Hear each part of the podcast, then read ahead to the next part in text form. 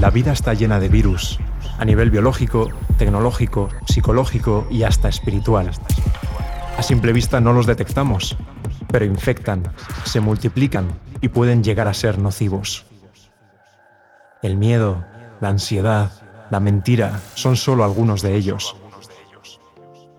Sin embargo, tu creador te ofrece un arsenal de antivirus a través de su palabra, para que detectes, prevengas y elimines cualquier veneno y puedas encontrar esperanza.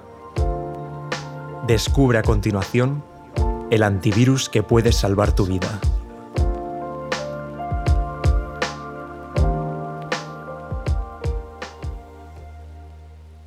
Fe, por Sergio Martorell.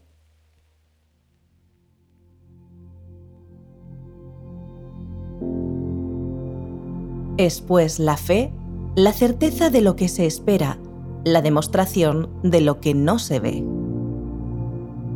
Con este texto el apóstol Pablo nos dio la definición más famosa para concretar qué es la fe.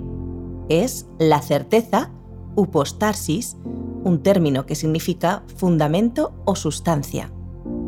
La fe sería la sustancia que queda en el fondo de un tubo de ensayo después de haber mezclado diversos productos químicos. El investigador tenía la certeza que obtendría esa sustancia. Aunque no la veía, trabajó sin descanso, la esperó y ahora tenía la demostración, el egnos, un término legal que significa evidencia y que lleva a la convicción. La fe contra el miedo.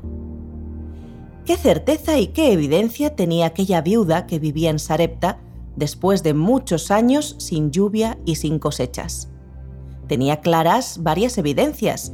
Era viuda, en un tiempo de hambruna sin igual, con una sequía nunca vista, con nadie a quien recurrir porque todos estaban igual que ella, y solo le quedaba para ella y su hijo un puñado de harina en la tinaja y un poco de aceite en una vasija. Eran un cúmulo de evidencias bien visibles que llevaban a una certeza ineludible lo comeremos y luego moriremos.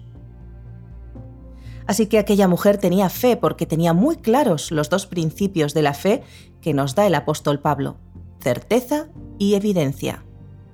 Pero esta fe la tienen todos los seres humanos, la que se basa en la evidencia y la certeza en lo que se ve. Pero el apóstol Pablo habla de una fe cuya certeza y evidencia no se ve. La fe es un don de Dios que crece cuando dejamos entrar a Cristo en nuestra vida.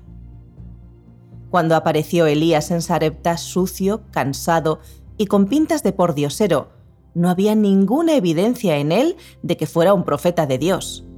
Tampoco había la más mínima certeza que si le daba de comer a él primero lo único que le quedaba, ocurriría lo que ese extraño le estaba prometiendo, la harina de la tinaja no escaseará, ni el aceite de la vasija disminuirá, hasta el día en que Jehová haga llover sobre la faz de la tierra. Para la razón humana, no había la más mínima evidencia en la certeza de esa promesa. Pero aquella mujer pagana respondió al llamado del Espíritu y se aferró a una certeza y evidencias invisibles, solo dependientes de las promesas de Dios. La fe salvó su vida y la de su hijo hasta que terminó la crisis. Una crisis parecida.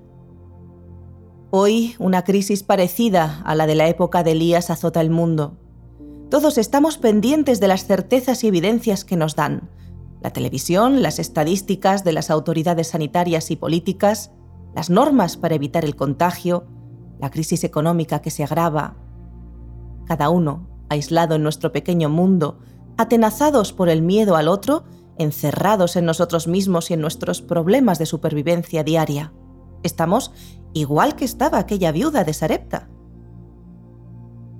La fe crece en la medida que aprendemos a confiar en Dios en medio de nuestras pruebas y desafíos. Pero Dios, en la persona de Elías, se cruzó en el camino de esta mujer retándola a dejar de preocuparse por ella y las circunstancias que le rodeaban para centrarse en él, invitándola a pasar de la fe en las evidencias y certezas de este mundo a la fe en el invisible. Debía cambiar sus prioridades, quitándose del centro para poner en ese lugar a Dios y al prójimo. Cambió su fe muerta en una fe viva, donde la confianza diaria en Dios y el servicio al prójimo era lo primero. A cambio, el cielo le proveyó lo imprescindible para sostener su vida, la de su hijo y la del extranjero que alojaba en su casa. ¿Qué haremos nosotros frente a las mismas circunstancias? ¿Poner el miedo y el egocentrismo en el centro de nuestra vida? ¿O ejercitaremos una fe viva, centrada en Cristo y el servicio al prójimo? El fundamento de nuestra fe. En Hebreos capítulo 1 versículo 3, el apóstol dice que la apostasis de Dios es Jesús. Es el resplandor de su gloria, la imagen misma de su sustancia. Más adelante vuelve a emplear la misma palabra traducida por confianza, porque somos hechos participantes de Cristo, con tal que retengamos firme hasta el fin nuestra confianza, upostasis, del principio. Con lo cual Jesús es el fundamento de nuestra fe. En la medida que participemos de una comunión íntima con Él, a través del estudio profundo de la palabra, la oración y el servicio al prójimo, nuestra fe irá creciendo. Ellen White dice en Palabras de Vida del Gran Maestro, páginas 83 a la 85, Tener fe significa encontrar y aceptar el tesoro del Evangelio, Cristo y su reino de gracia, con todas las obligaciones que impone. El que no naciere de nuevo no puede ver el reino de Dios. Puede conjeturar e imaginar, pero sin el ojo de la fe no puede ver el tesoro. Cristo dio su vida para asegurarnos este inestimable tesoro, pero sin la regeneración por medio de la fe en su sangre no hay remisión de pecados ni tesoro alguno para el alma que perece.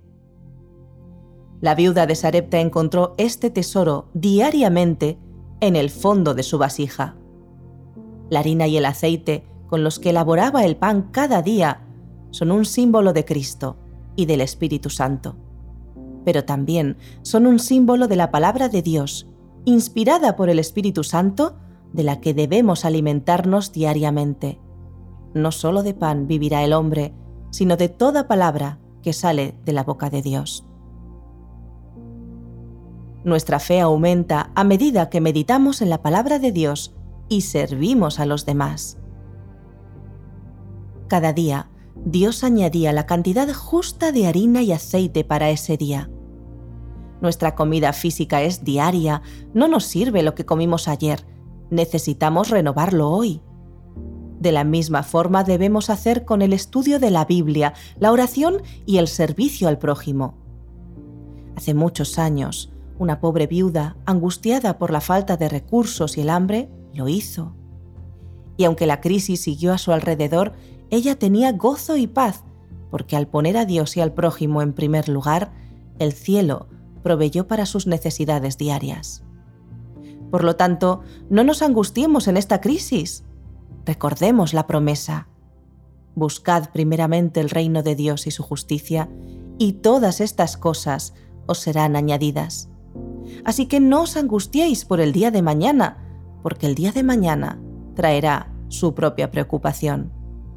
Basta cada día su propio mal.